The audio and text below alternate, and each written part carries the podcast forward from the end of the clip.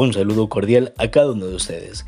En las noticias internacionales, cómo rediseñar el sistema alimentario para evitar el desperdicio de alimentos a nivel mundial.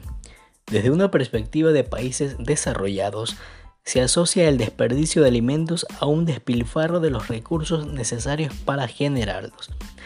La alimentación constituye una de las necesidades básicas del ser humano atendiendo a la famosa jerarquía de Maslow, sin embargo, según el trabajo que publicó la FAO, Organización de las Naciones Unidas para la Alimentación y la Agricultura en el 2019, una tercera parte de los productos agrícolas y ganaderos que se producen en el mundo no son consumidos como alimentos.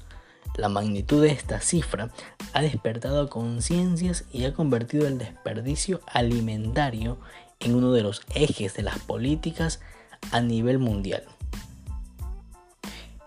Pero, ¿y quién es el responsable de esto? Cada eslabón de la cadena minimiza su responsabilidad y siempre mira el eslabón que tiene por encima o por debajo. Pero en realidad, todos somos solidariamente responsables.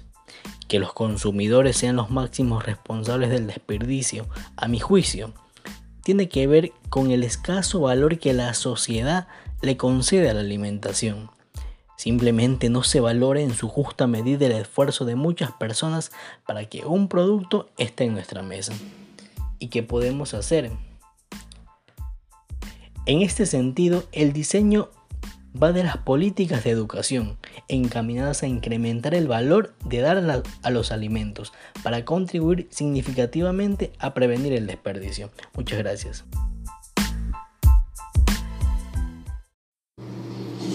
Muy buena información con respecto al no desperdicio del alimento.